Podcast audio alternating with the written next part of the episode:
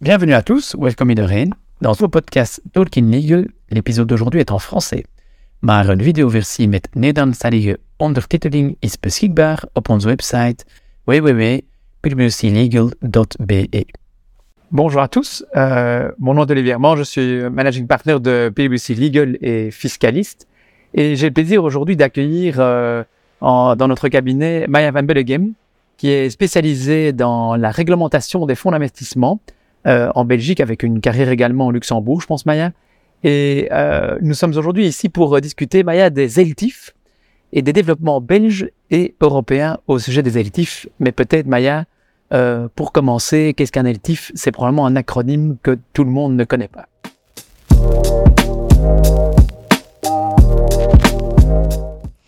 Bonjour à tous, merci Olivier. Euh, oui, effectivement, euh, LTIF veut dire European Long Term Investment Fund. Donc, ce sont des fonds d'investissement européens à long terme. Euh, c'est un statut de fonds d'origine européenne euh, qui a été créé par un règlement européen entré en vigueur en 2015. Et euh, ce véhicule s'inscrit euh, dans la stratégie d'une croissance durable, inclusive et intelligente. C'est ça. Et euh, dans ce contexte-là, peut-être la première question qui vient à l'esprit, c'est quels sont les types d'actifs dans lesquels euh, euh, un LTIF peut investir? Voilà, donc tout à fait, euh, on vise ici les investissements long terme, mais quand on type d'actif, euh, celui-ci est, est très divers.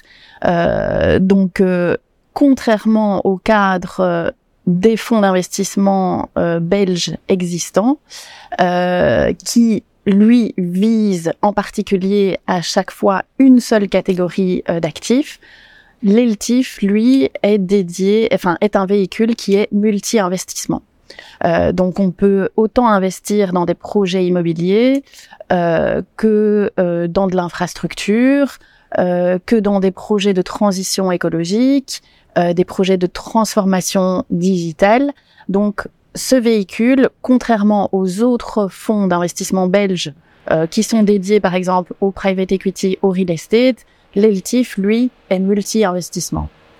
Et donc, euh, cette euh, pluralité d'actifs euh, euh, répond immédiatement aux besoins, euh, notamment européens, dans le cadre des plans de relance, mais évidemment donc les plans de relance belges, de pouvoir investir notamment dans l'économie réelle. Est-ce que tu peux donner quelques exemples de types d'actifs dans lesquels les TIF pourraient investir Oui, tout à fait. Donc, par exemple, des projets de, transition écologique, euh, on pourrait ici imaginer justement des financements euh, privés publics euh, qui qui financeraient justement ce type de projet qui peut recouvrir plusieurs classes d'actifs. Et c'est probablement l'un des principaux attraits euh, de l'ELTIF, le fait de pouvoir recourir non seulement à du financement privé mais également public. Euh, et, et, et on vit, enfin, ça va répondre ici à euh, euh, la question de la mobilisation euh, de l'épargne belge, euh, qui est une question qui aujourd'hui reste un peu sans, sans réponse adéquate. Oui, tout à fait. Et alors, euh, donc tu, tu, tu, touches, tu touches le point en effet de la capacité d'utiliser ce véhicule pour du financement privé-public. Et donc, en effet, euh, on, on l'a entendu également, euh, un euro public, un euro, euh, voire même deux euros privés. Donc, euh, quelque part, ça pourrait répondre à ce, à ce credo. Euh, dans le cas toujours des plans de relance. Maintenant, au niveau de la, des investisseurs, euh, euh, est-ce que quelles sont les particularités de l'ELTIF euh, Est-ce que tout le monde peut investir dans un ELTIF euh, euh, par rapport notamment aux, aux fonds existants euh, Est-ce qu'il y a des particularités à, à connaître? Tout à fait. Ici aussi, euh, ce, ce véhicule se distingue par rapport aux autres fonds d'investissement belges qui typiquement vont viser soit le public, soit les investisseurs institutionnels ou vont être restreints uniquement à des investisseurs institutionnels. Euh, ici, l'ELTIF euh, peut être commercialisé non seulement à des investisseurs professionnels, des institutionnels, euh, comme c'est généralement le cas euh, des fonds euh, de l'industrie alternative, euh, mais peut également être commercialisé à des investisseurs de détail. Euh, donc euh, c'est une grande euh, nouveauté et par ailleurs il bénéficie d'un passeport de commercialisation européen. Donc, on peut non seulement targeter des investisseurs belges, mais également commercialiser le produit auprès d'investisseurs européens. Et qu'en est-il en, Europe de ces électifs, Maya? Est-ce qu'ils ont connu un succès Combien y en a-t-il aujourd'hui qui, sont, qui ont été lancés en Europe? Alors, euh, ce, ce, ce, véhicule euh, a, a, mis du temps euh, à décoller, je dirais, euh, parce que c'est vrai que le règlement date de 2015. Euh, néanmoins, récemment, on a vu que le nombre d'électifs est en augmentation. Il y en a pour l'instant approximativement 85. Et euh, ces euh, sont principalement situés au Luxembourg, en Italie, en France et également en Espagne.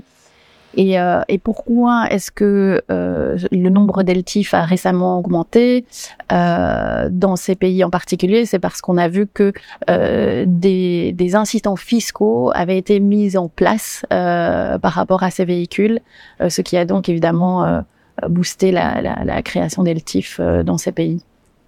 Et, revenons à la Belgique alors. Est-ce qu'on a déjà des électifs en Belgique? Malheureusement, non, pas encore. Euh, à ce jour, euh, on n'a pas d'électifs belges, mais on a néanmoins des électifs européens qui sont commercialisés en Belgique. Euh, et donc, on voit quand même qu'il il y a un, intérêt des investisseurs belges pour investir dans, ce type de produit. Et, quelle est la raison pour laquelle en, Belgique ce, véhicule n'est pas encore utilisé? Ben, Je pense que d'abord, de manière générale, euh, une nouvelle législation, réglementation met toujours un petit peu de temps avant d'être euh, euh utilisée par le marché. Euh, et, je pense que c'est le cas, on l'a vu euh, pour, pour d'autres véhicules d'investissement, par exemple les, les SICAFI qui à l'époque investissaient dans l'immobilier ont également mis un petit peu de temps à être utilisé par le marché. Mais euh, ça a été un succès par la suite.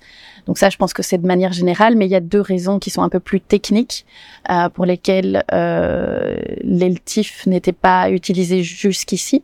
Euh, la première raison était que jusqu'à récemment, il n'existait pas de cadre fiscal et de régime fiscal pour ce type de véhicule. Euh, mais je pense que tu es mieux placé que moi pour parler de la fiscalité euh, des LTIF en Belgique, en tout cas. Ah oui, euh, oui c'est vrai. Et euh, j'ai eu la chance de, de, de, regarder ou de collaborer de près ou de loin à l'élaboration de la loi qui est fiscale qui est sortie en janvier de l'année passée et qui en effet a mis au point le régime fiscal des électifs qui de manière très très simple, euh, évite des frottements de fiscaux inutiles. Parce que bon, d'une manière générale, dans le monde des fonds d'investissement, euh, on ne peut pas supporter un régime, enfin un niveau de taxation supplémentaire en raison de la structure d'investissement qui est mis en place. Et donc fondamentalement aujourd'hui, le régime fiscal des, des électifs euh, se colle au régime fiscal des autres fonds en Belgique. Et j'ai envie de dire que cet obstacle est levé, euh, à, à, mon sens, euh, aujourd'hui et nous sommes très compétitifs par rapport ben, notamment euh, au Luxembourg sur, euh, ce plan-là, oui, certainement. Mais tu, tu allais citer un deuxième obstacle. Oui, tout à fait. Et, et ce deuxième obstacle, il est plus d'origine euh, européenne. Euh, puisque euh, c'est euh, la rigidité du cadre réglementaire mis en place par le règlement européen. on a beaucoup d'obligations en termes de diversification des risques, de limitations en termes d'effets de levier, de contraintes lorsque le produit est commercialisé auprès d'investisseurs de détail. donc il y a une certaine lourdeur réglementaire euh, qui a été implémenté euh, par euh, par le règlement LTIF et par exemple, il est très compliqué pour des projets immobiliers par exemple de, de, de se financer via via ce véhicule. Mais j'ai cru comprendre qu'il y a des travaux en cours au niveau européen et qui, qui vont répondre à ces, à ces obstacles que, que tu cites.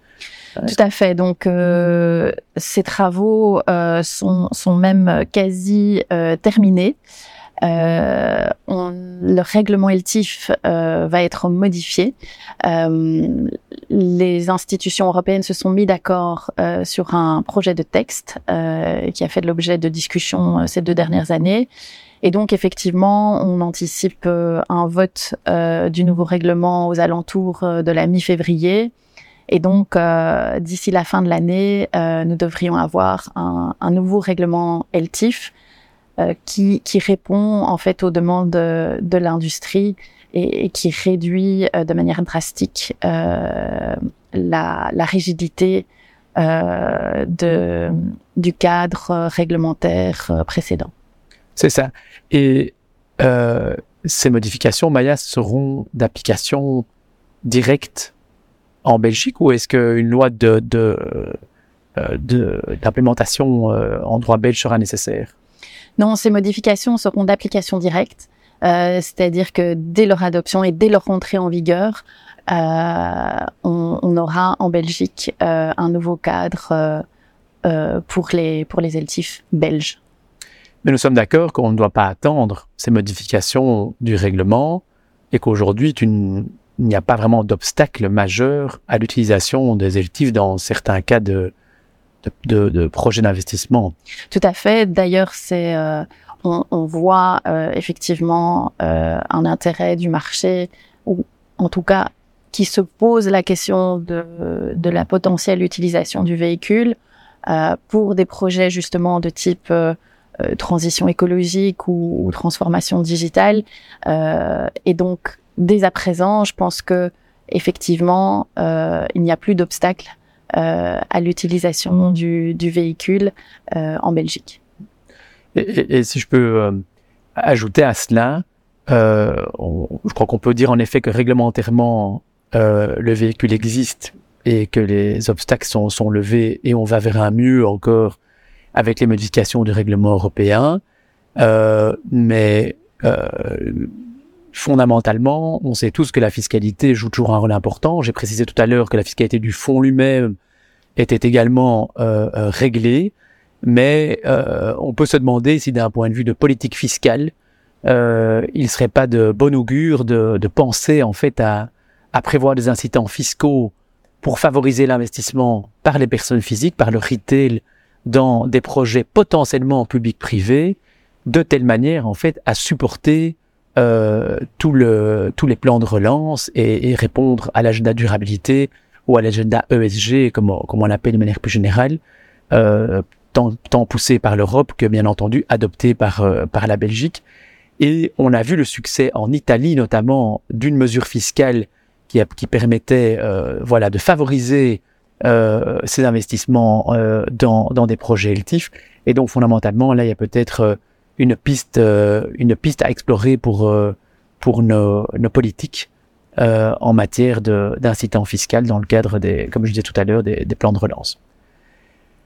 Bon, ben, je pense, Maya, qu'on a fait un, déjà un beau tour de la, de la question des électifs. Euh, je tiens à te remercier d'être venu chez nous, euh, chez PWC Legal. Euh, et ben, je pense que c'est une, c'est une histoire à suivre et probablement nous en ferons un prochain une prochaine vidéo, euh, certainement lorsque les euh, nouvelles dispositions de règlement européen euh, seront, seront finalisées. Voilà. Un grand merci pour ta venue en tout cas. Merci à toi. Merci Maya. Merci. Au revoir. Au revoir.